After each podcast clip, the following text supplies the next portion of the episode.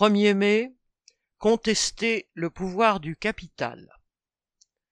L'intersyndicale a appelé les travailleurs à faire du 1er mai un nouveau temps fort du mouvement contre la réforme des retraites, promulguée le 15 avril, et qui, selon Macron, devrait prendre effet le 1er septembre.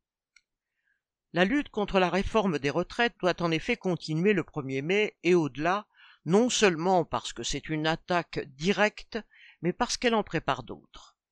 L'inflation réduit chaque jour le pouvoir d'achat des salaires et des pensions. L'État sabre tous les budgets utiles à la population. Le patronat fait pression sur l'emploi et les conditions de travail.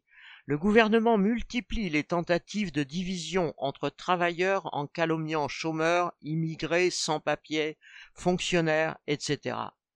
Plus sombre encore, la situation internationale, l'augmentation parallèle des budgets militaires et des discours guerriers, la crise économique où s'enfonce le système capitaliste prépare de nouvelles catastrophes.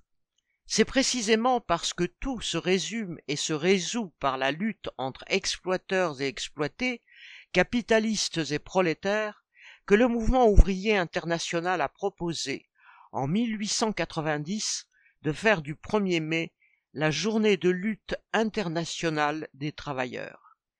Il s'agissait d'affirmer ce jour-là dans les rues, partout dans le monde, qu'il n'y a qu'une seule classe ouvrière et qu'elle représente le seul avenir possible pour l'humanité, sans exploiteurs et donc sans frontières et sans guerre.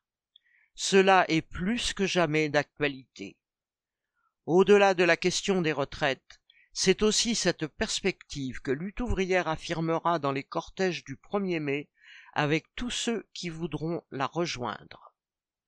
Paul Gallois